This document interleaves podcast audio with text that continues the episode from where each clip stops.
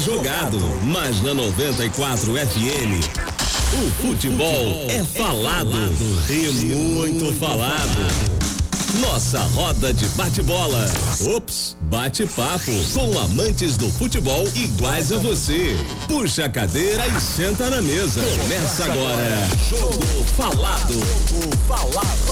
Apresentação Fred Soares. Boa tarde, gente. Boa tarde. São duas horas 47 minutos no Rio de Janeiro. Começa agora mais uma edição do Jogo Falado. Hoje é dia 21 de março de 2021. Temos muita coisa para falar sobre o futebol do Rio de Janeiro, que hoje recebe mais um clássico, né? Temos hoje Vasco e Botafogo a partir das 18 horas, com transmissão da Rádio Roquete Pinto. Flamengo já jogou, Fluminense já jogou. A gente vai falar tudo sobre essas partidas daqui a pouco. Mas eu queria começar a notícia, ou melhor, começar o programa hoje com uma notícia, ou com notícias que não são muito boas. Na verdade, é uma homenagem que eu faço aqui a duas pessoas que são ligadas ao mundo do futebol e que passaram por, muito, por uma tristeza muito grande no decorrer dessa semana. Eu falo do Dudu Monsanto, narrador esportivo, nosso colega, nosso companheiro, e do goleiro Felipe Alves, lá do Fortaleza. Né? Os dois acabaram vivendo histórias semelhantes, para não dizer iguais. Né? Ambos acabaram perdendo seus pais durante a semana, vítimas da Covid-19. Né? O Dudu Monsanto mais pro comecinho da semana, o pai dele, Marcos Falcone, que é colega nosso, que hoje em dia era executivo da TV Cidade lá de Petrópolis e que também trabalhou em rádio durante muito tempo. E o Dudu mostrou uma força, mostrou um heroísmo muito grande, porque mesmo tendo perdido o pai, tendo que fazer o, o sepultamento do seu velho na quinta-feira, na sexta-feira estava trabalhando, mostrando toda a alegria, toda a força, toda a energia que ele carrega dentro do coração. Algo semelhante aconteceu com Felipe Alves, goleiro do Fortaleza, que ontem foi eleito o melhor jogador em campo no empate entre Fortaleza e Ceará né? E ele simplesmente jogou com o seu pai tendo falecido na manhã de sábado e poucas pessoas sabiam. Os seus companheiros de clube não sabiam e ele não contou, fez questão disso, jogou, atuou bem com profissionalismo, recebeu o prêmio de melhor em campo e ainda assim não falou com ninguém e só comunicou os companheiros no vestiário, mostrando uma força, um caráter imenso. Então, em homenagem ao heroísmo, à grandeza dessas duas pessoas, fica aqui o meu pedido, né, para que as autoridades, as pessoas que têm o poder de mando, façam a coisa certa, porque já é dolorido você perder o ente querido levado por uma doença que em tese não tem cura, mas mais dolorido ainda é quando você perde esse ente querido quando já há uma vacina. Você fica com aquela sensação de que, poxa, por mais alguns dias ou por mais alguns meses eu poderia ter salvo meu pai, a minha mãe, o meu avô, a minha avó, a minha irmã. E não aconteceu. Mas essas duas pessoas que são iluminadas, que são diferenciadas, tiveram uma grandeza muito grande, pensando até no coletivo, né? Porque um narrador esportivo que tem essa postura como teve a do Dudu, ele não prejudica os seus colegas que têm uma transmissão na sexta-feira. O goleiro, Felipe Alves, que teve uma atitude como teve, também não prejudica os seus colegas na hora da realização do trabalho profissional. Enfim, parabéns a esses dois e tenho, tenho neles dois símbolos dessa luta que a gente tem que perseverar, tem que continuar firme e forte para que já já esse nosso mundo volte a um estado pleno de normalidade. Se Deus quiser, isso vai acontecer em breve. Duas horas 51 minutos. Jogo Falado. Debate de futebol com quem ama futebol. Jogo Falado. Fred Soares comanda o papo. Debate de futebol com quem ama futebol na 94 FM. Jogo Falado 94 FM. Pois é, gente, vamos dar continuidade aqui, porque a gente tem que tentar levar também boas notícias para os nossos companheiros cariocas, fluminenses que acompanham aqui a Rádio Roquete Pinto. Antes da gente abrir para os debates, eu vou bater um papo com o presidente, o atual presidente do América Futebol Clube, um dos clubes mais queridos e tradicionais do Rio de Janeiro, assim, um clube pelo qual tenho um carinho muito especial e por razões absolutamente pessoais, porque o América era o clube da minha mãe. Minha mãe tentou me convencer muito, meu caro, meu caro Marcelo Valente, que já está aqui no estúdio. tentou me convencer muito a ser América, mas eu acabei sendo levado de roldão ali pelo grande sucesso proporcionado pelo Flamengo no começo dos anos 80, acabei me tornando Flamengo, mas tenho um carinho absurdo, imenso. Tenho uma honra de conhecer o maior ídolo da história do América, conhecer e ser amigo do maior ídolo da história do América. E eu falo de Edu Antunes Coimbra. Sou amigo de José Trajano, também um outro grande americano. Enfim, e o América aí, né? Grandes nomes da sociedade, da personalidade do Brasil são Américas. Hoje, hoje eu estava me lembrando, Heitor Villa-Lobos era América, Lamartine Babo era América, enfim, tantos nomes aí que torciam pro, pro América Futebol Clube, porque é um clube que ao longo das décadas construiu realmente uma tradição enorme de bom futebol.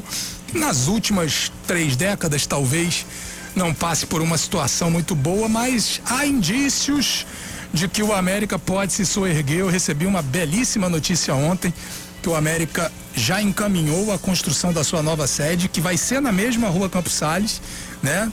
Na parte superior de um, de um shopping que vai ser construído no local onde era a antiga sede.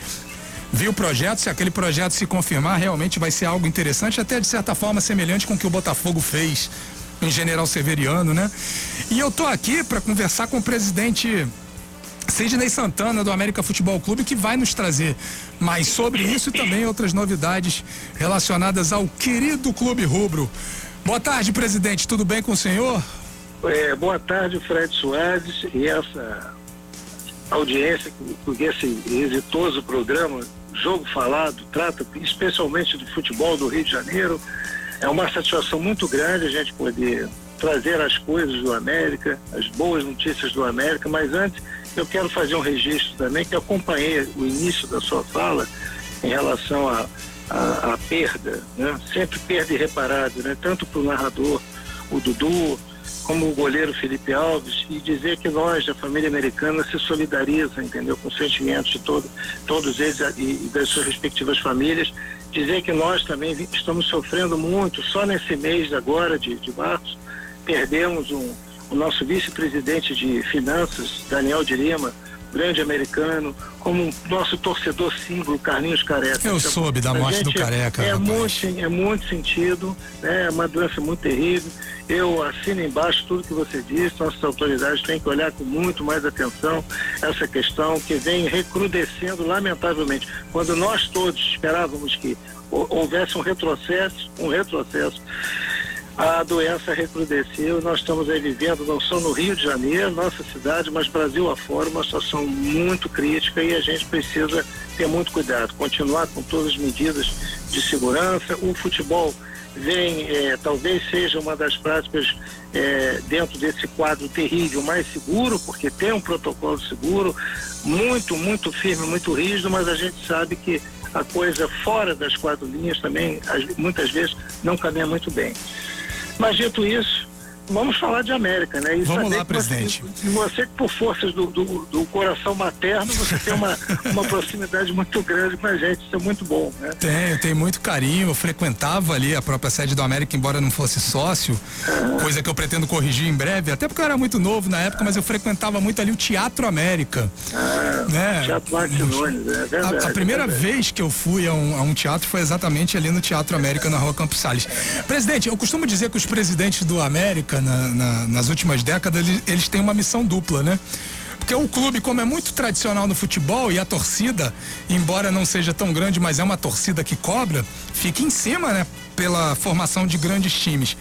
Mas ao mesmo tempo, o, o América ele tem que resolver a sua questão administrativa, né? Que está muito baseada nessa questão da sede, né? A, a, a, impressão que se dá quem vê de fora é que o América tem que resolver essa questão da sede primeiro para voltar a sonhar em ter um grande time de futebol. É por aí? Como é que está andando esse processo, presidente? Então, é, realmente é, você falou, você, você sintetizou essa a, é a grande realidade. Só para fazer uma, uma breve histórico, o América vem há décadas perdendo espaço e relevância no futebol, não só do Rio de Janeiro como no cenário nacional, né? A atual diretoria ela tentando reverter esse quadro, elaborou um projeto, que é um projeto, na verdade, é um shopping center. É a nova sede social. Quando eu digo atual diretoria, porque essa atual diretoria é uma diretoria que iniciou-se em 2014 com o Léo Almada, então presidente, que eu tive a honra de sucedê-lo. E naquele momento, como nós recebemos uma sede social num estado assim deplorável, com interdições de corpo de bombeiro, defesa civil, o estado da sede era o pior, pior que você possa imaginar. Inclusive funcionava um cassino no quarto andar da sede. Era uma coisa terrível, né? Nossa, mãe. É, coisa realmente dantesca. O Léo Almada, com muita coragem, fechou a sede social, né? É, até eh, contrariando grupos que atuavam dentro do clube, mas que atuavam com interesses próprios, não interesse do América. Grupo esse, boa parte dele, que hoje encontra-se na oposição, querendo apresentar soluções via internet. Mas aqui eu dizer o seguinte, a partir daí, é, nós, nós, o grupo do Léo, que eu faço parte, inclusive, fui eleito um presidir o grupo de trabalho da nova sede social. Criamos então um modelo, um modelo que viabilizasse né, é, a nova sede social do América. E recurso total não se tinha. Então a, a, única forma que nós encontramos era trazer um empreendimento imobiliário que viabilizasse todo esse sonho. E chegamos então ao shopping center. Então, na verdade, o projeto é da nova sede social do América com um shopping center acoplado. Então, quando você olha esse projeto maravilhoso, é um projeto que já temos, inclusive, aprovação. Eu posso até escorrer um pouco mais havendo tempo sobre esse projeto. E a sede social vai ficar na, na cobertura desse shopping center. Importante frisar o seguinte: como nós somos fruto de experiências passadas, e o América é, todos lemos, mais antigos lembram do nosso é, charmoso campo do Andaraí. É, ali foi feita uma tratativa imobiliária, qual criou-se então um shopping center, mas o América ficou sem nada. Essa é a nossa grande preocupação. Eu posso afirmar, grande torcida americana, que eu digo grande porque quem não, quem não, não, não torce diretamente pelo América, mas quando não está jogando, torce a favor, né? Então você vê, você falou Flamengo. Flamengo e América. Quem não é Flamengo torce pelo América. Então passa a ser, como diz o Leomada, a maior torcida do Rio de Janeiro. Quem sabe, né? Bom, é, seguindo então dentro dessa, dessa, dessa linha, dizer a você o seguinte, que esse projeto então, com muita responsabilidade, a gente está tendo muito cuidado, é um projeto que nós assinamos um, um memorando de intenções em 2015.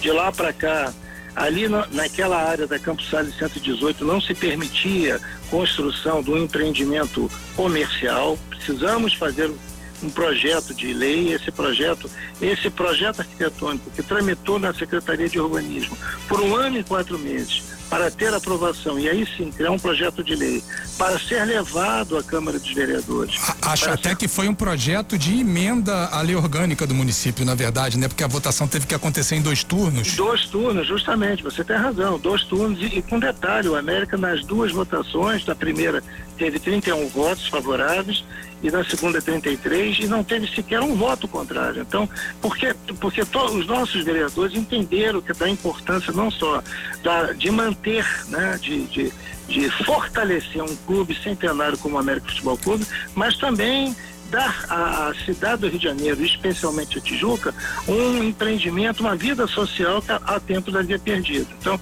isso foi muito importante. A partir daí, o prefeito, à época, fez o destombamento, porque aquele, aquela sede antiga tinha um tombamento político, que foi feito um, um, tempos atrás, e nós então começamos um longo processo de licenças, licença de trânsito, licença ambiental, de patrimônio histórico, enfim, de urbanismo, todas as licenças, a licença de destombamento da sede e por aí foi. Quer dizer, foi um trabalho longo, árduo, inclusive de despejo de dois locatários que relutaram, inclusive, sair do local, né, tanto a academia quanto o estacionamento, mas enfim, conseguimos tudo e no final de 2019, início de 2020, nós então conseguimos deixar o terreno limpo. A Bom, construção está prevista para quando, presidente? Pois é, nós iríamos de ato contínuo começar a construção. Por quê? Porque nós, é, a, aquele ponto é excelente, o projeto é maravilhoso e o mercado é, é,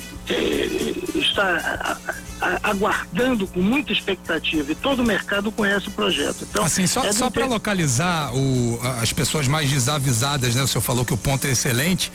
A Rua Campos Sales, onde é a sede do América, fica ali praticamente na, na Praça Afonso Pena, onde isso. tem uma estação do metrô e vários pontos de ônibus isso, que abastecem a cidade é, é do Rio de Janeiro da Praça todo. Da Bandeira, próximo, próximo ao Maracanã. É próximo é. a lugares chaves do Rio de Janeiro. Então, é. assim, é um lugar, inclusive, valorizadíssimo do ponto de vista imobiliário. É, e ainda, e ainda acrescento o seguinte, quem não conhece bem ali a área, além de, de todas as facilidades em acesso, chegada e saída, e o que nos facilitou muito, inclusive, de aprovação da Sete Rio, a Tijuca, quem conhece a Tijuca sabe que é um bairro cercado de comunidade, mas naquele ponto ali não há comunidades próximas. Então isso também facilita de alguma forma o olhar do investidor. Isso é um ponto muito fundamental. É, por que, que a coisa não aconteceu ainda? Como eu disse, nós terminamos é, o desmonte da sede antiga no iníciozinho de 2020 por janeiro e fevereiro. E quando nós estávamos prestes a dar início, veio a notícia mundial aí que, que virou um mundo de pernas voar, que foi a questão da, da pandemia que estamos vivendo até hoje. Mas de lá para cá, nós não, nós não, como se diz, pulamos do barco nem desistimos, esmorecemos. Nós, pelo, muito pelo contrário, toda a diretoria vem trabalhando muito, muito mesmo, para tão logo o mercado é, retome a, os seus investimentos.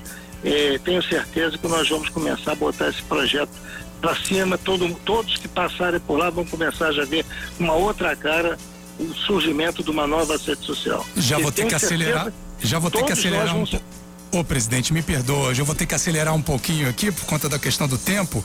Qual é o, o, o prazo, ou melhor, a meta para a entrega dessa, dessa nova sede do América? Já há essa, essa data? A nossa meta, tão logo a gente inicia, são dois, dois anos. Dois né? anos. Entre okay. um ano e meio e dois anos e pra gente falar aquilo que o torcedor gosta, né? Que é de futebol, né? Tô sabendo que o time tá para se apresentar, já para iniciar os trabalhos com vistas à Série A2 do Campeonato Carioca. O América disputou a seletiva, não conseguiu avançar, né?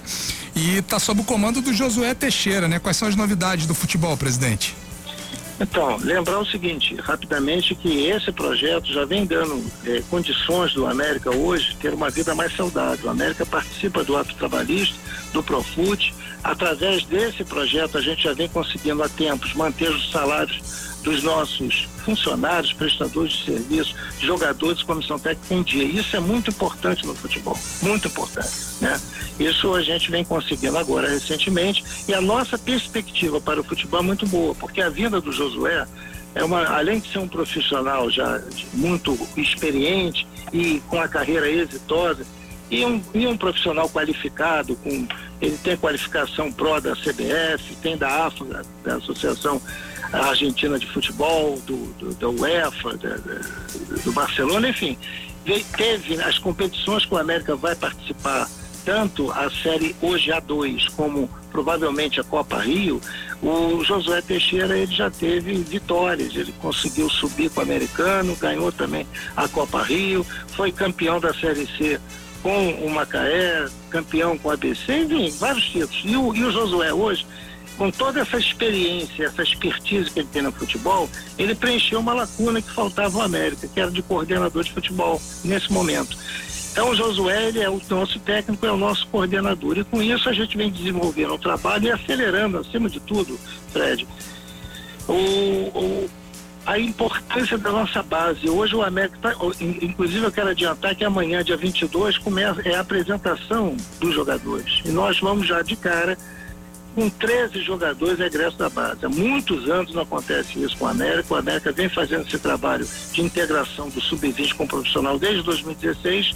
A gente sabe que não é um trabalho que dá resultado do dia para a noite, mas já vem aparecendo. Já há dois anos o América participa na, na Copinha São Paulo de Futebol Juniores e nós vamos então já dar início aos nossos trabalhos a partir de amanhã, dia 22 do 3, trazendo 13 jogadores da nossa base, que inclusive terminaram a seletiva Há muito tempo a gente não viu a América terminando uma competição e vencendo de 3 a 1 americano com nove jogadores em campo da oriundo da, da base, do Sub-20.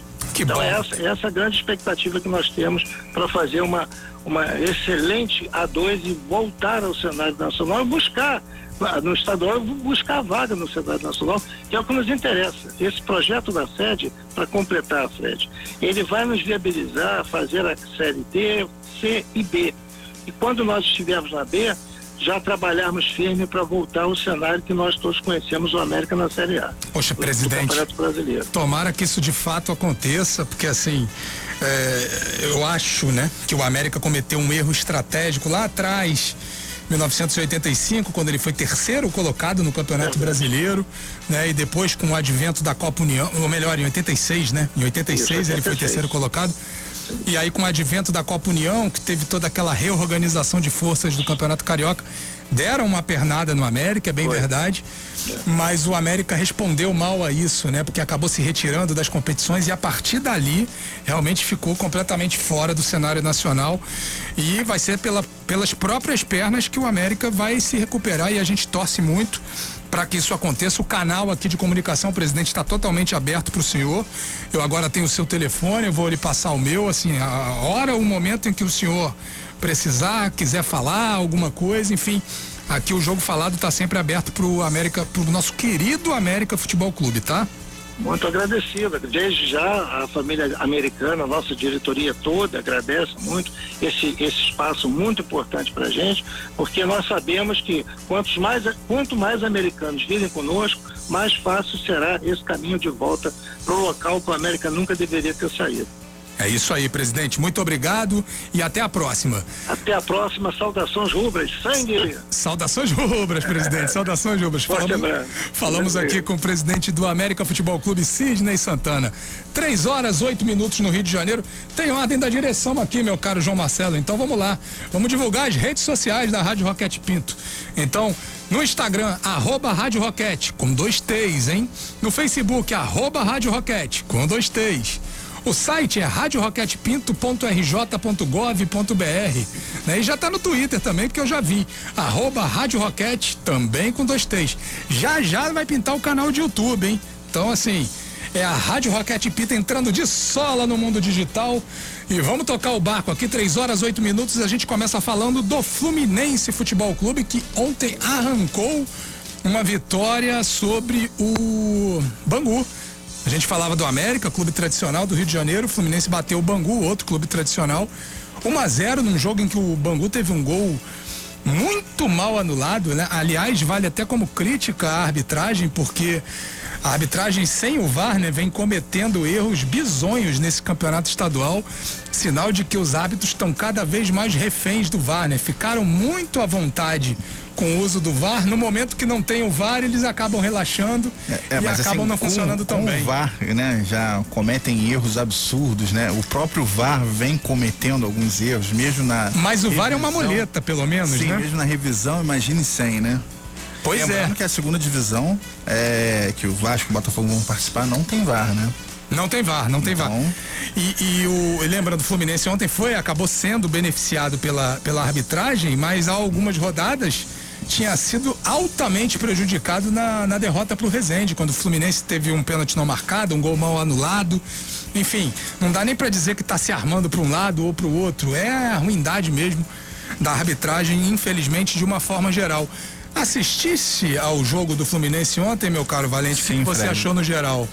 Assisti, boa tarde a todos os ouvintes, boa tarde Fred, Marcelinho. É, Assim, eu gostei da partida do Fluminense, eu não acho o Bangu um time ruim, acho o Bangu um time ajeitadinho. Eu já tinha visto o Bangu contra o Botafogo né? É, o Botafogo dominou a partida e, e mas o Bangu mostrou é, um futebol razoável. Ontem foi a mesma coisa, né? Foi um jogo um pouco sonolento no primeiro tempo, né? É, o Fluminense dominou é, a, a, partida, né? Teve algumas oportunidades. Al algumas não, eu diria muitas, né? O goleiro do Bangu apareceu brilhantemente. Sim, é, mas assim, no, no geral, assim, não teve tanto. Bom, pelo menos eu achei que, que assim, não houve tantas chances assim. Bangu ficou um pouco mais recuadinho, o Fluminense lá atacando, né? É, enfim, o Fluminense jogou de um esquema um pouco diferente. Né, o Ganso jogou mais adiantado, né, que a gente até havia comentado na semana passada, que era uma ideia do Roger, né, para tentar até recuperar esse jogador, né, tendo em vista que ele já passou por diversos setores do campo e não deu certo, então você tenta ele um pouco mais adiantado e até jogou razoavelmente bem, eu achei né? Ele é um jogador que, apesar de ele não ter velocidade e intensidade, ele é um jogador muito habilidoso. Então ele pode ser realmente importante lá na frente, prendendo bola, é, tem qualidade no passe, tem boa visão de jogo e de repente, é, quem sabe o Fluminense não, não não redescobre, ou então pelo menos é, é, faça ele jogar um futebol melhor do que ele vem apresentando nos últimos anos. Então o Fluminense é um time que tem uma estrutura certinha, já desde o ano, do ano passado, esse ano, né? Dessa temporada que só terminou agora recentemente. É, o Fluminense contratou o Wellington, que eu achei uma boa contratação, ele até fez uma boa partida ontem. Ele é aquele jogador que joga um pouco mais à frente dos zagueiros ali, faz uma proteção legal, ele tem um bom passe, eu acho que ele provavelmente vai ser o titular junto com o Martinelli. O engraçado é que quando ele foi contratado, em tese ele viria para ocupar a vaga do Hudson. É, e o, é... Mas o Hudson acabou ficando. Mas eu acho também, que, né? eu acho que assim, no final das contas, no time titular, realmente ele vai ocupar a vaga do Hudson. Ah, sim. Né? É, ele joga um pouco mais diferente, o Hudson, ele joga um pouco mais avançado, é aquele box to box, né? Que ele recua, mas ele ataca também. Já o, o Wellington fica um pouco mais é, preso ali na marcação, mas como tem o Martinelli, que é o jogador que sai muito bem, eu acho que não vai ter tanto problema, acho que o time do Fluminense vai se encaixar. Então, o começo do trabalho do Roger, né? É, é, o time ainda se conhecendo, não está com todas as peças, todos os jogadores titulares, né? O Uruguai fez até um bom, um bom jogo, o Marcelo Araújo achei também. Fili é, o Márcio não, é, é... Felipe. Felipe Michel, Michel, Michel Araújo, é, eu sabia que não era Felipe. Deu um Michel, branco é, geral é, aqui. Michel Araújo também fez uma boa partida, é um jogador, é um bom jogador. Então assim, eu acho que o Fluminense vem aí, vai se recuperar na tabela, né, no Campeonato Carioca. Não sei se consegue, eu acho até que consegue se classificar, mas o foco do Fluminense realmente é a Libertadores que em breve vai começar e aí tem que ser foco total nessa competição. É a grande oportunidade que o Fluminense tem de adentrar com pompa e circunstância no cenário internacional, porque no ano passado o que fez na Copa Sul-Americana realmente causa raiva à torcida do Fluminense. Aliás, a torcida do Fluminense que, né, nessas primeiras rodadas aí de, de campeonato carioca e mais ainda nesse, nesse iniciozinho de trabalho do Roger, já andou batendo no treinador. Parece que a premissa básica da, do pessoal que acompanha o Fluminense pelas redes sociais é bater no treinador, seja ele qual for.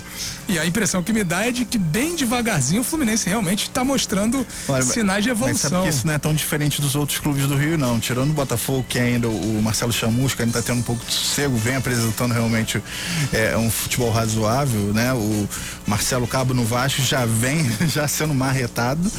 E o Rogério Senna ainda nem estreou na esse temporada. É campeão brasileiro, é, tá levando é. marreta. Com certeza. Tá vendo aí, meu amigo Tigo Soares? Ó, a gente nem começou a falar de Vasco e o homem já mostrou aqui que tá com a marreta afiada pro Marcelo Cabo daqui a pouco.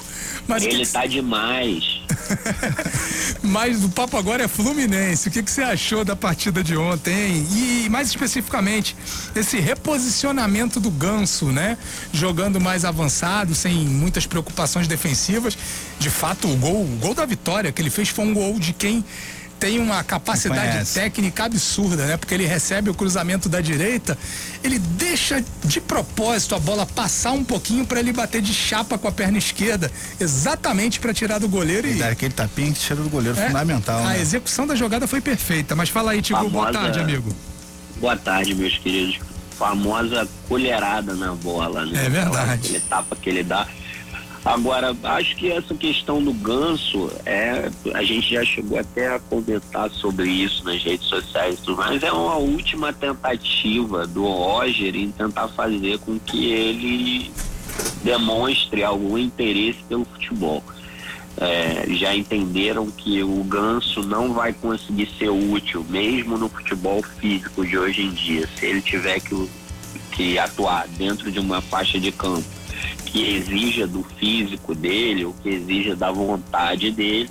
E o Roger resolveu aí muito brilhantemente avançar o Ganso para tentar fazer com que ele, ele tenha um, um pedaço menor de campo para percorrer e tenha também uma obrigação menor com a recomposição do time.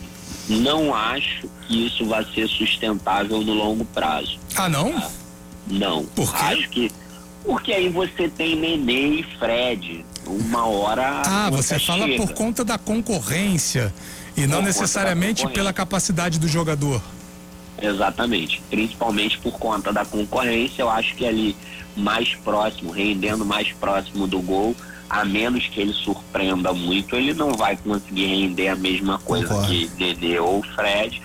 No máximo, ele talvez vá conseguir entrar aí na rotação do, do Roger, sendo suplente é, principalmente do Dedê. Pô, mas é uma mas, rotação, o... Tigo, mas é uma rotação que pelo menos há indícios de que vai ser bastante constante, né? Fluminense com Campeonato Carioca, com Libertadores, com Brasileiro um pouquinho mais na frente, Copa do Brasil. Considerando que o Nenê é quase um quarentão já, né? Mas se você olhar. Então, mas o Nenê se cuida, o Nenê corre e o Nenê dá menos chance do que o Ganso para ser substituído. O Nenê é muito mais intenso na partida Exato. do que o Ganso. Se você olhar a partida do Nenê, as partidas que o Nenê fez pelo, no, no, Campeonato Brasileiro, ele é intenso do começo ao fim, né? Chega uma hora que o desgaste vem para ele, é um jogador de quase 40 pois anos. Pois é, isso que eu ia falar. Por mais intensidade, por mais que ele se cuide, é, uma mas, hora mas tem um enquanto limite. ele está em campo, você vê a intensidade no jogador. No ganso isso não acontece. Isso não, é verdade. E aí é por, por questão até talvez de personalidade do jogador, né? Um jogador que se fia muito na sua grande capacidade técnica e sempre foi assim com o Ganso, talvez deixe meio de lado a disposição, a intensidade, uh, enfim, aquilo tudo que no, no, futebol moderno hoje o jogador tem que mostrar, né? Além da, da, da, sua grande condição técnica, porque senão realmente não se cria. E é por isso exatamente que o Ganso não vem se criando.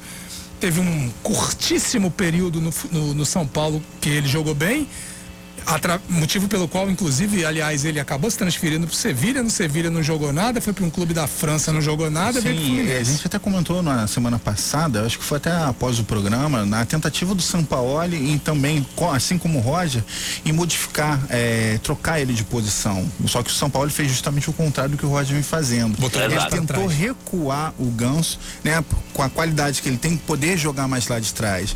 É, faria mais ou menos um papel, mal comparando, tá? Não tô querendo comparar jogador, pelo amor de Deus, mas fazendo com Pirlo. Pirlo jogava ali no centro do campo, né? E ele é muito habilidoso e com excelente passe, excelentes lançamentos, né? Ele não marcava tanto, mas ele era o responsável pela saída de bola.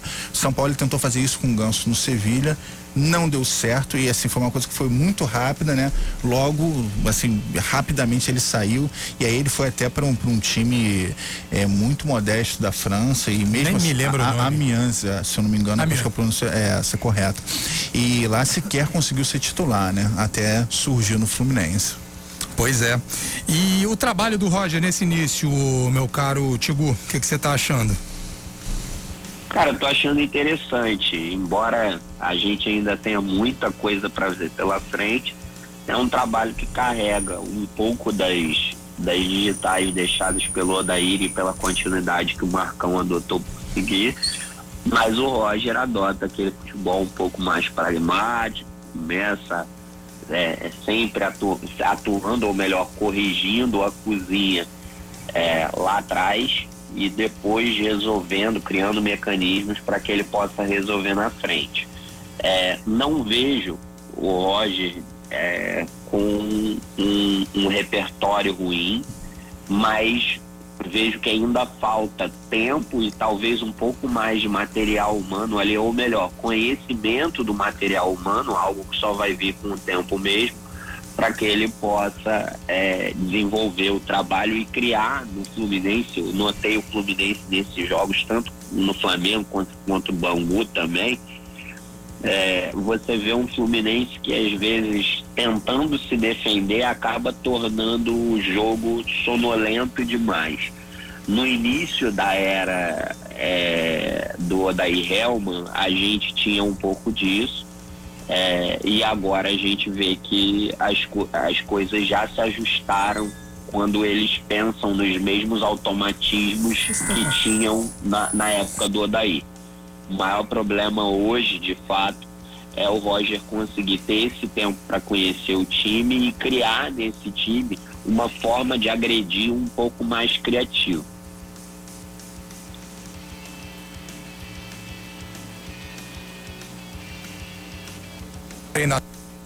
Quando, quando surgiu no Grêmio, na verdade, tempos antes, quando ele fez a transição de jogador para treinador de futebol, esse trabalho começou a ser feito exatamente no Fluminense. O primeiro estágio dele como treinador de futebol foi exatamente no Fluminense. Aí ele começou a carreira dele, conseguiu um belíssimo trabalho no Grêmio, quando ele montou ali a espinha dorsal daquele time que acabou se tornando campeão da Libertadores, aí já sob o comando do Renato. Prosseguiu no Palmeiras com uma filosofia, né? Com um tipo de jogo. Um Uma tipo de- dúvida. Oi. O Renato assume do Roger aquele time que ele é campeão da Copa do Brasil, não é isso? Isso, Exato. isso. Foi o Tá. último técnico do Grêmio antes do Renato. Foi, foi, exato. Para você ver, né? Como o Renato está há tanto tempo. Exatamente. A, a- a base, o jeito, o estilo de jogar daquele Grêmio foi todo construído pelo Roger. O que se falava muito é que o Roger não era bom de vestiário. E aí que o Renato entrou, exatamente complementou isso aí e o Grêmio conseguiu, em dois anos, conseguiu conquistar dois grandes títulos, Copa do Brasil e Copa Libertadores. Aí o Roger deu prosseguimento à carreira no, no Palmeiras, tentando manter o mesmo estilo, conseguiu criar um time que de certa forma jogava um futebol bonito, mas que também não apresentava resultados. E mais uma vez ele foi acusado de ser um treinador que não conseguia controlar o vestiário. Veio o trabalho no Atlético Mineiro, o título mineiro, mas novamente a mesma situação. E aí ele mudou, ele começou a tentar se reinventar quando ele foi treinar o Bahia. Aí ele montou um Bahia mais fechadinho, mais reativo, mais pragmático. E aí eu te pergunto, Marcelo, qual é o Roger? O Tigu, de certa forma, já deu a resposta dele, né? Mas qual é o Roger que o torcedor do Fluminense pode esperar ver? Aquele Roger de um futebol mais insinuante como o do Grêmio ou de um futebol mais de contra-ataque, mais pragmático como o do Bahia? Olha, Fred, eu, eu acho que ele vai tentar é, um pouco de cada filosofia. Ele é um treinador que começou com é, implementando a, a posse de bola, o domínio do jogo, né? E no Grêmio ele até foi bem, né? Tudo bem que a gente, o resultado não apareceu, como você bem disse, né? Falam de problemas internos, enfim, mas era o que ele tentava fazer. Tentou implementar também isso no Palmeiras, também não deu certo. E aí quando você tenta uma coisa e acaba não dando certo, você tem que você tem que ir mesclando, você tem que tentar novas filosofias. E o Roger parece ser um cara muito centrado, ele parece ser um estudioso do futebol. O Roger não é aquele cara que aceita qualquer trabalho ou então pegar trabalhos pela metade, né? Ele sempre espera começar a temporada, né, para para fazer essa programação, para Fala-se que no meio dessa trajetória ele teve proposta até do Flamengo para assumir no meio do trabalho e não, Sim, e não, quis. ele é né? sempre cotado, sempre quando algum técnico- Criterioso. É, sempre quando algum técnico é demitido, é, vem- é ventilado o nome do Roger, né? E as pessoas olham isso daí co- como, como um, um bom nome, mas ele realmente é criterioso. E assim, creio que ele não fique parado, né? Ele, quando, nesse intervalo de um clube para o outro, né? Já que ele, ele recusa pegar trabalhos pela metade, ele deve parar um tempo, estudar, né, é, verificar no- novas formas de, de, de, de montar uma equipe, entendeu? Novos modelos de jogo. Então eu acho que vai haver uma mescla. Eu acho que a tendência dele é aquele futebol bem jogado que a gente fala, é, mal comparando aqui de novo. né, mas acho que ele, ele é mais um perfil Fernando Diniz de posse de bola, de controle de bola, né? Mas eu acho que ele vai se adaptar muito em razão até dos bons resultados do Fluminense, jogando justamente de forma oposta a essa, né? Jogando mais fechadinho nos contra-ataques. E o trabalho dele, apesar de ele chegar agora, não começa do zero, né? Ele já vem acompanhando, ele já é o técnico do Fluminense há muito tempo. Ele né? não pegou está- terra arrasada não de jeito terra nenhum. arrasada. E ele tá, o, Marcão, e a comissão continua, né? Então, quer dizer, são jogadores que já conhe- eh, são eh, membros da comissão que conhecem muito bem o elenco e podem auxiliar ele na montagem da equipe. E aí, Tigu, tua opinião sobre isso? Concordo, concordo em gênero, número e grau com o Marcelo. Não, não teria como, como concordar mais nesse caso. Mas a impressão que dá, aí é uma opinião minha, tá? É de que no Bahia, por conta da necessidade e tal, o Rogério. O Rogério. O Roger. o Roger adotou uma postura é, muito mais pragmática no sentido do resultado, o que acabou não dando tão certo, né? No comando dele no Bahia. E carregou isso de certa forma para o Fluminense. Pelo menos nessas, nesses dois primeiros jogos sob o comando dele, no caso do Fla-Flu, isso ficou bem evidente, né?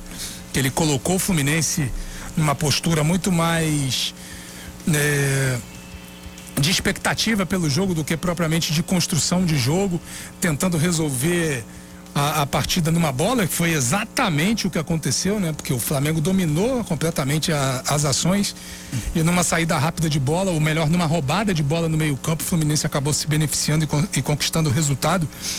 A impressão que dá é que o Roger, embora ele vá ter uma estrutura bem melhor do que teve dos, os seus antecessores, ele tem consciência de não, que não tem um grandíssimo plantel na mão, um plantel diferenciado. Então ele vai ter que trabalhar com aquele, com aquele grupo de jogadores, talvez adaptando a ideia dele de jogo, que seja uma ideia de mais imposição, de domínio, para se tornar uma estratégia um pouquinho mais pragmática e mais de contra-ataque, exatamente para conseguir conquistar os resultados, né? Porque principalmente nas saídas do Palmeiras e do Atlético Mineiro e, e no próprio Grêmio, por que não dizer, ele saiu exatamente por não estar conseguindo o resultado, porque era quase uma, uma, uma unanimidade da, das pessoas que avaliavam aqueles clubes de que o, os times estavam jogando bem, estavam jogando futebol equilibrado, interessante, mas que não conseguiu o resultado.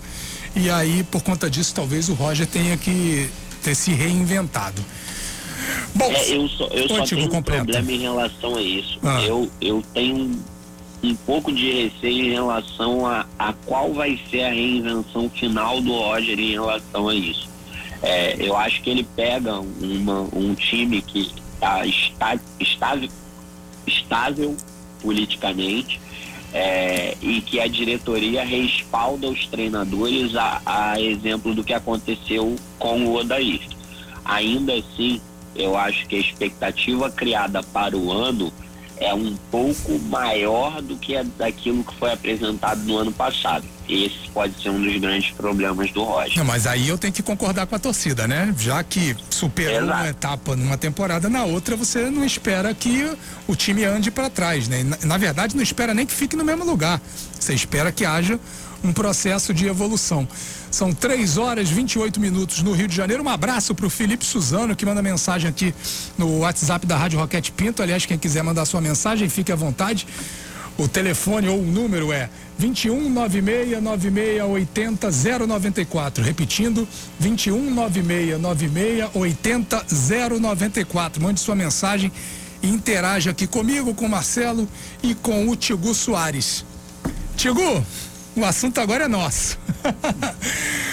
Flamengo, Rogério Ceni, boa, bom resultado contra o Resende, de certa forma até um bom futebol apresentado.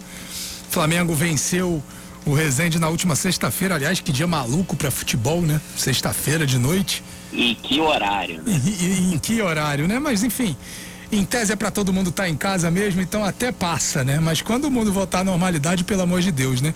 Dia de futebol é quarta, quinta, sábado e domingo e deu. Mas foi uma vitória de 4 a 1 uma vitória contundente, que se construiu basicamente no segundo tempo, embora no primeiro o Flamengo já tenha mostrado um bom jogo. Queria a tua avaliação sobre essa terceira vitória, terceira não, essa segunda vitória do Flamengo no Campeonato Carioca de 2021. Segunda não, terceira não. Foi a terceira? O Flamengo tá com. Terceira, são quatro jogos, três vitórias e uma derrota. Foi a terceira, é verdade, foi a terceira, tá isso, tá certo. Isso. Nove pontos, Beleza. o líder do campeonato. Não, eu também tô andando perdido. É o líder? O, o, líder? Não, não, o líder é o Volta é Redonda, o Volta que tem dez pontos, é o único invicto. Exato. É, cara, gostei muito da partida que eu vi, é, principalmente de algumas coisas que eu vou tentar pontuar aqui, vou até de trás para frente.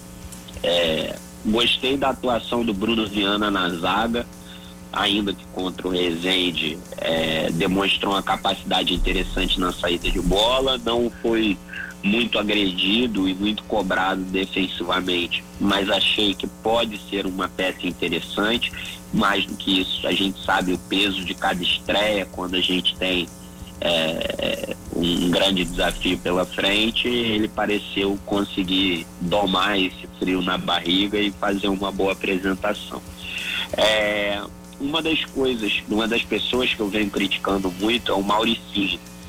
E o Flamengo, quando perde o Hugo Moura, que para mim até o presente momento é, se não o melhor jogador do Campeonato Carioca, um, dois melhores jogadores desse Campeonato Carioca até o presente momento, ele coloca o Richard Rios, que é um garoto que eu tenho muita curiosidade de ver como tende a render, já que nas pouquíssimas oportunidades que ele teve, ele sempre é, desenvolver o seu futebol da melhor maneira. E ele atua e... numa zona do campo, hein, Tigo, que já tem bastante jogador, ou seja, a chance é agora, né? Senão é bem provável que ele seja emprestado, até porque ele está estourando a idade. Ele estourou a idade, exatamente. E aí eu acho que o caminho vai acabar sendo o empréstimo. O Richard acabou sendo substituído no final do segundo tempo, entrando ali no 20 do primeiro tempo.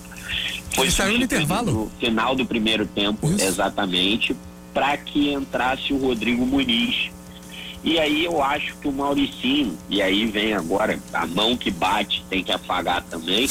é, o Mauricinho fez com que o time tivesse uma postura ofensiva de Flamengo. Ele resolveu, depois dos 20 primeiros minutos, onde o Flamengo agrediu muito é, o Ezende e acabou sendo parado pela brilhante partida do goleiro Fraga, que nem titular é, é pegando até pensamento é, ele conseguiu trazer uma companhia a mais ali para o Pedro é, e desafogou o meio de campo e, encurralou o Rezende ao longo do segundo tempo. É óbvio que as coisas ficaram mais fáceis a partir do momento que o Flamengo chega ao primeiro gol numa pedrada do Vitinho, é, que fez um ótimo segundo tempo, diga-se de passagem. O Pedro, ainda que também sofrendo de falta de ritmo, deu muito gol, né, o Pedro? Né? Entrosamento perdeu pelo menos três chances claras, além da que conseguiu converter. O Pedro, que agora é, está parecendo lutador de MMA, né? Tá fortão toda a vida, que né? eu ia falar. Está um cavalo. o que Pedro fez nas férias, eu não sei, mas o, o moleque voltou muito forte. Vai botar é, pressão no teu amigo Rogério, hein? É, exato. Inclusive o momento do, do gol que ele faz ele disputa uma bola no alto que se não tivesse com o físico em dia desse jeito, não, não teria feito, não teria conseguido aquele gol não. É, então assim, vi muita gente conseguindo atuar bem, uma melhora ainda que muito discreta do Michael e alguns garotos que entraram bem, o Lázaro que teve só seis minutos para atuar, mas que vinha tendo oportunidade, não vinha bem porque vinha sendo colocado como ponta acabou criando boas oportunidades, uma delas o segundo gol do Rodrigo Muniz, o quarto gol do Flamengo, mais um gol que seria o quinto em uma jogada com o Mateuzinho, que mais uma vez vem mostrando muito bom serviço, principalmente no apoio ao ataque. E aí destacar o Rodrigo Muniz, que se eu não me engano agora é artilheiro do campeonato, é, inclusive tendo feito um gol numa sapatada linda o melhor estilo Van Persie, hein?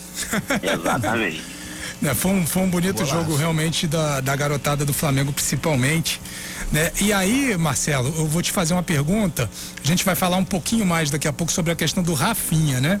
Mas já é público e notório que o Flamengo, pelo menos em tese, desistiu da contratação desse jogador.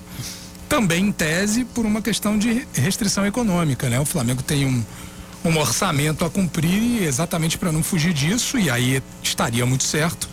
Acabou não fechando com o jogador.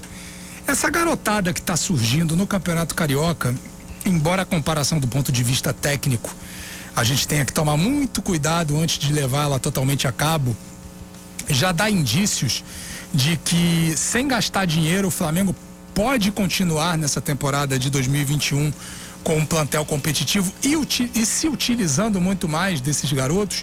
O Tigu citou o caso do Mateuzinho, que para mim é um caso claro de jogador que está em franco processo de evolução. Não estou falando nem do, do da, da, atuação dele em si, mas da consciência.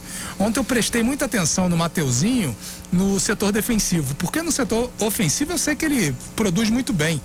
No setor defensivo, pelo menos em três vezes, ele compôs direitinho a linha, a linha, se antecipou, tirou uma bola de cabeça que tinha sido cruzada dentro da área, como se ele estivesse fazendo às vezes de zagueiro. Ou seja, ele está melhorando em, nos dois aspectos principais de um lateral, que é a parte defensiva e a parte ofensiva. Mas, resumindo, a pergunta é essa: Flamengo pode se valer mais dessa garotada?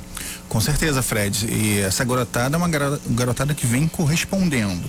Corresponde não só agora no campeonato estadual, onde você mesmo falou, e a gente sabe que é o sarrafo mais embaixo, mas esses meninos também corresponderam é, na temporada de 2020, né? No Campeonato Brasileiro O Mateuzinho, eu me recordo que teve uma partida, se eu não me engano, pela Copa do Brasil, que, um, que ele foi muito bem, se não me engano, contra o Atlético Paranaense, foi até o destaque da partida.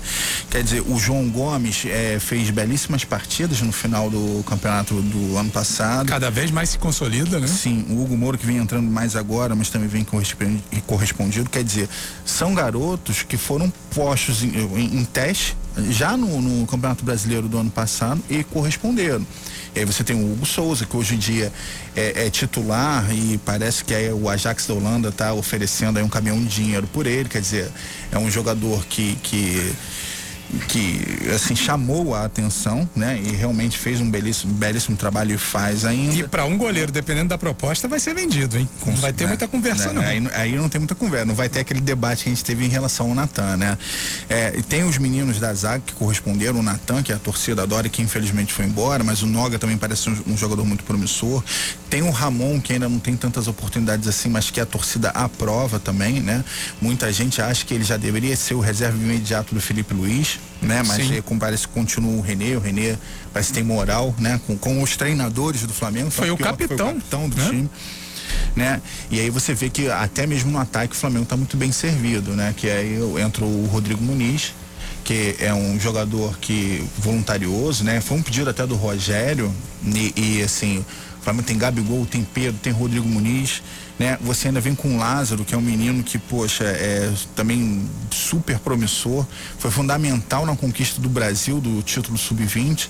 Quer dizer, eu acho que o Flamengo pode se reforçar com seus jogadores da base. Não vejo no Flamengo a necessidade de buscar qualquer tipo de contratação, a não ser que perca alguma peça. Por exemplo, se o Hugo Souza for embora mesmo, aí vai ter que ter uma reposição em goleiros, até porque o.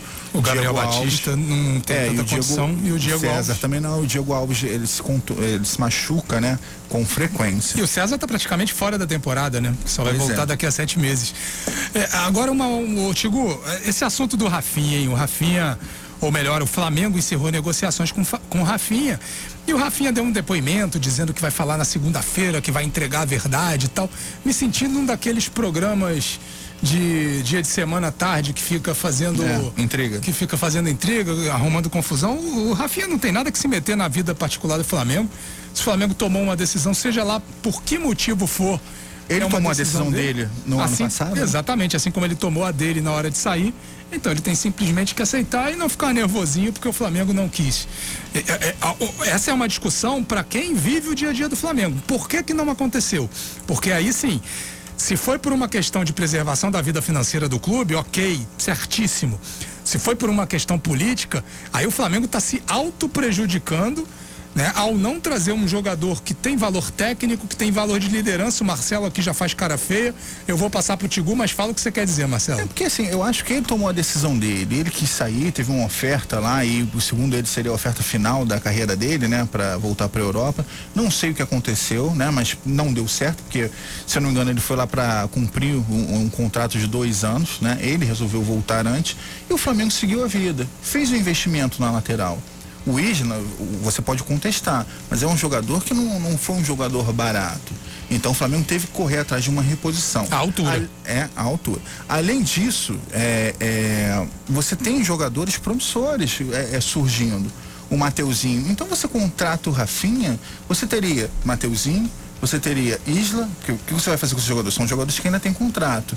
Mais o Rafinha, e, e assim, o Rafinha não. O é, João Lucas. O João Lucas, quer e, dizer. E o Rodinei que volta de empréstimo. É, mas esse deve ser emprestado. A gente está falando por pelo menos quatro jogadores que são bons jogadores, mas assim, da mesma posição. Eu, sinceramente, não vejo a necessidade dessa volta do Rafinha. Eu acho que se tiver um investimento tão alto como como deve ser para um jogador já veterano, eu, eu, também acho que não vale a pena. Só se tivesse sobrando, né? O que, aliás, nem sobrando nesse cenário que a gente está vivendo hoje em dia não é muito interessante se fazer, não. Vídeo Palmeiras, que abriu mão da contratação agora do Borré, do, do River Plate, exatamente porque achou muito caro, vai esperar o fim do contrato do jogador para tentar trazê-lo de graça. Mas fala aí, Tigu, tua opinião sobre esse caso Rafinha aí. Boeck guardou quatro ontem. É mesmo, é? Foi. É. Quatro chutes, quatro gols. Se eu sou o gerente do Palmeiras, eu mudava de ideia. Exa não, o problema era que até ontem era caro. Depois de, de, do jogo virou barato. É, pois é. O, é o, o caro ficou barato de uma hora para outra, né? Exatamente. Mas vamos lá. O assunto é sobre o assunto do Racinha, tá? É, cara, eu acho que se a questão é financeira, o Flamengo não tem que estourar o orçamento. Ponto. Isso é bem simples e acho bem tranquilo de conseguir explicar isso para a torcida. Agora, pelos números ventilados, pelas questões que foram apontadas e pela própria reação do Rafinha, parece que mais uma vez não foi uma questão financeira ou pura e simplesmente financeira. Foi uma questão que teve aí o envolvimento de um dos diretores, o BAP, é, contra a, aquilo que o, o, departamento de futebol gostaria de fazer e dessa vez ele venceu essa queda de braço. É, acho complicado, o Flamengo está no ano eleitoral, na aldeia tem que lembrar que tem eleição no fim do ano. E ele é um dos expoentes dessa, dessa composição de chapa do, do Rodolfo Landim onde parece que o Landim vai ter que definir quem são de fato seus, seus aliados, seus braços direitos ou não. É, sobre a vinda do Rafinha, eu acharia interessante para o elenco, sob o ponto de vista da polivalência dele. Rafinha atua nas duas laterais, além de atuar no meio é, daria para o Flamengo um volume de opções ainda maior, lembrando que o Isla deve desfalcar o Flamengo por pelo menos 10 rodadas, já que é sempre convocado para a seleção chilena. Mateuzinho, apesar de toda a evolução, a gente ainda não sabe claramente se ele está pronto, principalmente no que diz respeito ao aspecto defensivo e o Flamengo deve sofrer com algumas outras convocações no meio, onde o Rafinha poderia, inclusive, ser uma peça útil. É, não sei se essa história acabou oficialmente ou não. Acho que beleza, a declaração do Rafinha tende a acabar com qualquer tipo de clima, mas ele fala especificamente em pessoas, é, em dirigentes e tudo mais, e não parece se dirigir ao Marcos Braz ou ao Bruno Spindel ali, o Marcos Braz que faz a cúpula do futebol. é, o... você já deu a resposta, né, Tigo? Exato. Pois é, todo então, mundo, todo mundo sabe que é isso aí, não vai ser divulgado, agora, assim, acho claro, não, mas é isso. Vamos ver se é isso mesmo. É, vamos é, ver o que o Rafinha vai falar. Ele pode ter um coelho na cartola, pode ser um cara que a gente não faz ah, ideia. Ah, duvido. Agora, queria deixar claro aqui que parte dessa ausência de receitas por conta do Flamengo, parte de todo esse rearranjo financeiro que vem sendo feito, ele é uma consequência de um orçamento surreal que se repetiu no ano de 2021, onde mais uma vez puseram uma arrecadação surreal para o exercício e de um, uma diretoria que tem uma diretoria de marketing e comunicação incrivelmente incompetente. Pois é. O né? Flamengo está Isso... sem quatro espaços de patrocínio. É verdade, é verdade. Isso aí a gente até tem que discutir em algum outro programa para ver qual é a solução, né? Porque a partir do momento que o campeonato não passa na principal emissora, as, as empresas elas se retraem, elas guardam o dinheiro dela para investir em momentos mais interessantes. Mas e não precisava ser um gênio para imaginar isso. Pois é, né, pois é. querido? é. Tava bem óbvio, claro e notório. 3 horas 45 minutos no Rio de Janeiro. Lembrando, né? Hoje a gente tem clássico aqui no Rio de Janeiro, Vasco e Botafogo se enfrentam a partir das 18 horas pelo Campeonato Carioca em São Januário. A Rádio Roquete Pinto transmite a partir das 17h30. Começamos a nossa transmissão nesse horário. A narração vai ser do Batista Júnior, os comentários do Jorge Ramos e as reportagens do Antônio Jorge. No plantão, sempre ele, Anselmo Veríssimo. Um duelo interessante nesse início de, de Campeonato Carioca por dois motivos, meu caro Marcelo Valente. O Vasco, que ainda não conseguiu nenhuma vitória até agora na temporada, nem mesmo na partida pela Copa do Brasil, quando a gente esperava que a diferença né, de um clube que hoje está na Série B para outro que está na Série D se manifestasse. Isso não aconteceu. Se a gente botar ali na ponta do lápis mesmo a Caldense, talvez até tenha merecido a classificação, pelo menos pelo volume de jogo. Atiça ele, Fred. e o Botafogo, que pô, tá se mostrando é, bem alvissareiro nesse início de campeonato. Se não faz uma competição dominadora, e nem era para ser, né? Afinal, é um time em reconstrução e que visa a disputa da Série B está mostrando um certo nível de competitividade, está até agora ali no quinto lugar no Campeonato Carioca, mas brigando pela classificação, né? Então o Botafogo está completamente dentro do páreo e o Vasco hoje não está. Essa é a grande verdade. O Vasco só tem um pontinho no campeonato. Qual é a tua expectativa para esse jogo em São Januário, dentro de casa, um clássico? O Vasco de hoje pode ser o Fluminense da semana passada? Olha, o Fred, é, eu acho que é um jogo complicado pro Vasco. Né? O Vasco que vem apresentando um desempenho pífio. Tudo bem que vinha com somente com a garotada, mas é bom lembrar que essa garotada, né, boa parte dessa garotada vai fazer parte do plantel, já faz parte do plantel principal da equipe, né? O Vasco botou alguns jogadores, né, considerados titulares já na última partida contra o Caldense. É, e assim, o, o, desempenho foi o que até passei para você pelo, pelo, Twitter, né? Foi. O, foram 29 chutes a gol da Caldense e 7 do Vasco. Impressionante, né? É, é um Quem olha acha que está invertido, né? É, mas assim, eu vou até falar, assim, não vou só bater não, né? Eu vou tentar tirar esse meu lado torcedor, né? E, e aqui com, com mais calma, ter uma análise mais correta até do que foi o jogo. Né? Apesar desse número, é, o Vasco fez um bom primeiro tempo. Foi um primeiro tempo controlado pelo Vasco, né? Tudo bem que a Caldense também chutou bem mais, mas assim, foram chutes irrelevantes, chutes do meio do, lado do meio do campo, sabe? Chutes que não levaram perigo ao gol do Lucão. É, só que é, é, o Vasco tentou jogar um pouquinho em linhas mais altas, né? Dominou a partida, teve algumas chances e fez o gol através de, um, de uma cobrança de falta, que até por um, um, um, lance de sorte, né? Que bateu no zagueiro, é, o rapaz estava na barreira e acabou entrando. É, e aí o Vasco volta para o segundo tempo com uma postura que assim né, é, realmente não dá para entender. E aí já lá vem minhas críticas, né? Você estava jogando com a Caldense, né? Como você bem falou, era um time da, da Série D, é um time da Série D mas apesar disso, tinham muitos torcedores vascaínos temerosos com esse jogo. Até porque a Caldense participa da primeira divisão no Campeonato Mineiro e vinha de bons resultados contra o Cruzeiro, ganhou do Cruzeiro e empatou com o América Mineiro, o time que foi vice-campeão da Série B.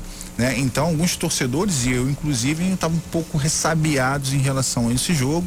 Né? E aí, um segundo tempo que não dá para entender, o Vasco recuou e jogou somente para se defender, acabou tomando um gol né? E, e correu o risco de ser eliminado já na primeira fase.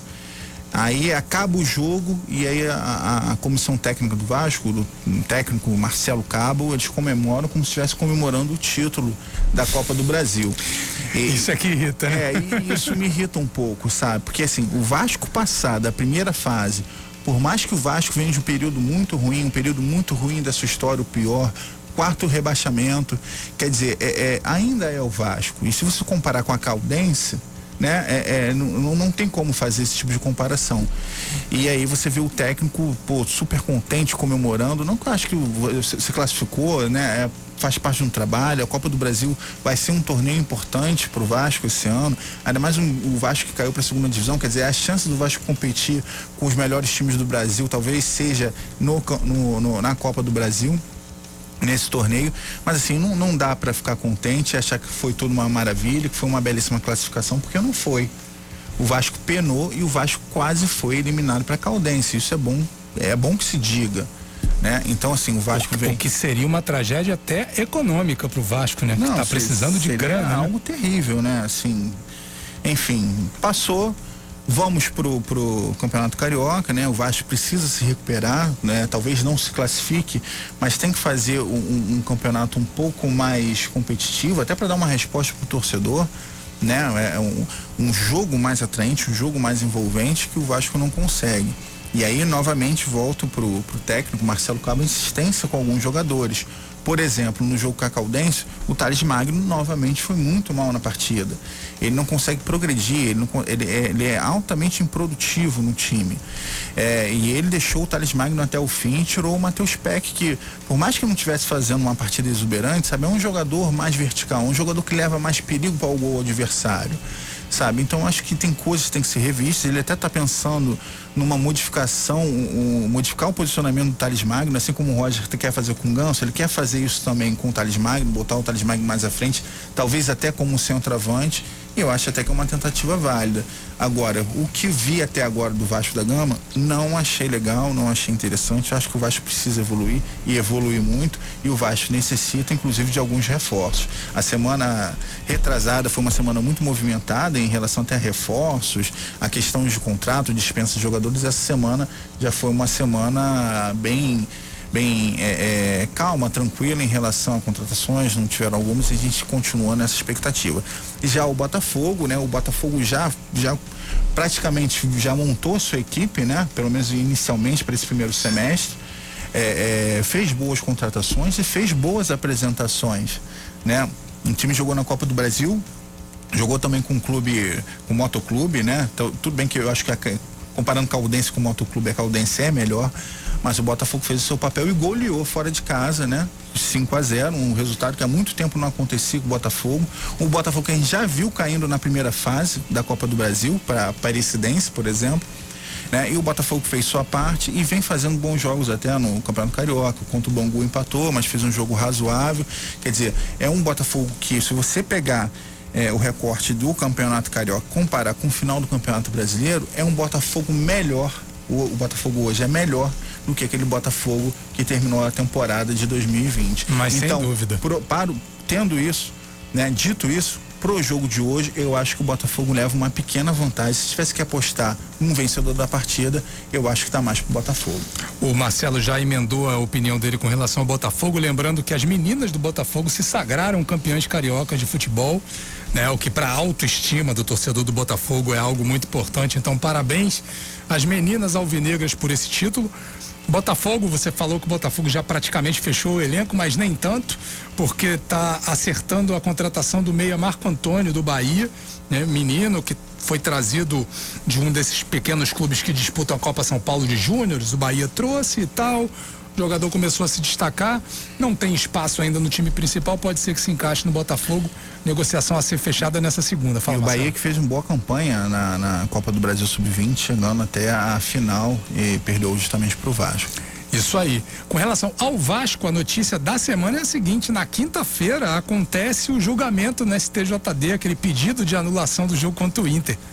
Não deve dar em nada, né? Mas a gente está na expectativa. Fala rapidinho sobre isso, Marcelo. É, é, não, nem, nem, era sobre isso que eu queria falar. Eu também acho que não vai dar em nada, então assim, eu não tenho muito o que dizer a respeito ah, tá. disso. Eu só quero só, é, é, só falar uma coisa que saiu no Twitter, né?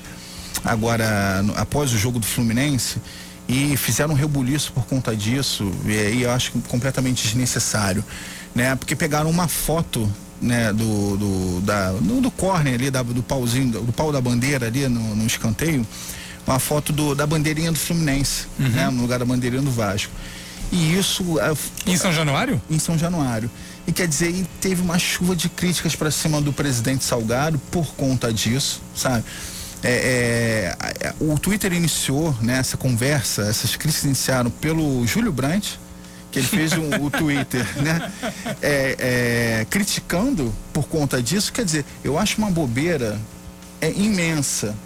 Porque assim, é um jogo que assim, o Vasco não participava. O Vasco cedeu, tudo bem com o mandado do Cambu, mas cedeu o estádio. Então botou a bandeirinha no Fluminense. Assim, eu acho que tem tanta coisa mais importante para se preocupar nesse momento né? Como se não bastasse o Vasco estar tá hoje na segunda divisão, ter caído pela quarta vez. O clube está tentando se reestruturar, demitiu diversos funcionários, porque é, é, infelizmente é um processo que, que, que, tem que acontecer quando se quer reestruturar. E né? assim, ao longo dos últimos anos, ao longo dos últimos anos, as direções de Vasco e Fluminense tiveram embates aí por conta da questão Sim. do lado da torcida do Maracanã. Dizer, e, vem... e aí no momento que um presidente, pô, né, dá um sinal interessante de estender a mão para o adversário, de permitir Sim. isso. Pessoal cria né? caso por causa de uma bandeirinha. E foi Júlio Brandt, inclusive, que é, não era opositor dele, declarado do Salgado, né, mas não é da mesma chapa. Leva esse ano também, que foi o candidato derrotado, é, é, também criticando muito, sabe? Assim, e o Vasco novamente, um momento com o Vasco novamente num momento conturbado é, politicamente. Se preocupando agora, com coisas menores, de né? uma bandeirinha do Fluminense que estava no. Tanta no, coisa para o torcedor, ou para alguns torcedores do Vasco se preocuparem e se preocupam com a bandeirinha do corner. A que ponto chegamos? Tiago Soares, meu amigo, temos quatro minutos. Tua opinião sobre esse clássico dessa tarde? Rapaz, minha opinião é curta e grossa. Vou até ajudar o tempo. Vai pegar fogo. Opa, em que Acho sentido? que- não acho Porque que vai dar Botafogo? Vasco- Não, não, não, não. Nem, nem, nem me, me arrisco a sugerir, senão o pessoal vai começar a dizer que eu tô tomando partido de alguma coisa. É, não, eu vejo um jogo com cara de empate com o Wolves, eu vejo um jogo movimentado. O Vasco precisa sair da toca, precisa mostrar que veio nesse ano e acho que pela primeira vez aí o Botafogo vai encarar um time que vai poder balizar o que vai ser o resto do ano para ele. É, o Vasco que o Botafogo vai encarar tem a cara e o jeito dos adversários que o Botafogo vai encarar ao longo da Série B de 2021 e vice-versa. Lembrando, a gente que discutiu tanto aqui a questão do CEO do Botafogo, né? O Botafogo anunciou durante a semana o seu CEO. Excelente nome. o economista Jorge Braga, ou seja, o Botafogo aí andando nos trilhos certinho para a reconstrução do clube nessa temporada de 2021. E aí, Marcelo, eu te pergunto o seguinte, que a gente ainda tem um tempinho, que é, poxa, Botafogo e Vasco, quando eles se sentaram à mesa para planejar a temporada, aparentemente eles pensaram de forma parecida, né? Olha, vamos trazer um treinador com experiência nas- no- nos torneios inferiores e que sabem montar times mais baratos e tal. Pô, o Botafogo tá dando muito certo. Ou tá dando certo, né? Vamos, não, vamos, não vamos usar esse superlativo do muito. É, por enquanto tá. Mas está tá caminhando como teria que caminhar e o Vasco não está caminhando como deveria caminhar. Por quê? É, assim, é aquilo que a gente vem falando. O Botafogo teve mais tempo para pensar a temporada 2021, né? O Vasco lutou até o final, enquanto o Botafogo já tinha sido rebaixado já algumas temporadas, já algumas rodadas, né? Então o Botafogo teve um tempo para pensar no futebol, para pensar no nome correto, para pensar em nomes, tanto que assim que o, o Marcelo Chamusca foi foi contratado, né? É, é, logo na sequência vieram algumas contratações a pedido dele. Quer dizer, o Botafogo teve muito mais tempo para trabalhar do que o Vasco, que ficou até o final e está até hoje, tanto que vai ser julgado o recurso, né? É. Quinta-feira. O Quer ano de você 2020 não acabou. terminou ainda pro Vasco. Então é, é- é questão de tempo. Eu, assim, é, eu não fui a favor da contratação do Marcelo Cabo. Acho que o Vasco tinha que pensar num nome melhor. Eu acho que trazendo Marcelo Cabo, o Vasco incorpora muito, é, é, assim, a segunda divisão. Eu acho que, por mais que possa haver um descolamento da realidade, como o Tigu é, é, gosta de falar, por, da minha parte, eu acho que o Vasco tem que se comportar ainda com um time de primeira divisão, entendeu? E assim, por isso eu faço crítica, mas eu acho que ele tem que ter mais tempo de trabalho. Ele teve, foi só o segundo jogo do Marcelo Cabo à frente da, da, da equipe. É, então, assim, a gente tem que dar mais tempo para ele poder trabalhar. Tá certo, meu amigo Marcelo Valente. Bom, chega ao fim, mas essa edição do Jogo Falado. Um abraço pra você, meu amigo Marcelo. Um abraço pro Tigu. Tá onde, hein, Tigu? Você, desculpa, acabou tendo que viajar? Brasília. Opa, tá em Brasília, capital federal. Cuidado com o ar aí, que o ar é pesado, além de seco, hein, meu caro? É, rapaz. É, só para lembrar uma coisa, o Jorge Braga, o, o novo CEO do Botafogo, olha a especialidade dele. Recuperação, transformação, execução, aumento de receitas. Ou seja, Tá no lugar certo. tudo que o Botafogo precisa, né? E com experiência em grandes empresas brasileiras. Realmente, Ele só precisa de autonomia. tomara, tomara que ele tenha mesmo. Acertou, mas acertou na mosca o Botafogo, pelo menos até agora. Sim. Bom, gente, encerramos aqui.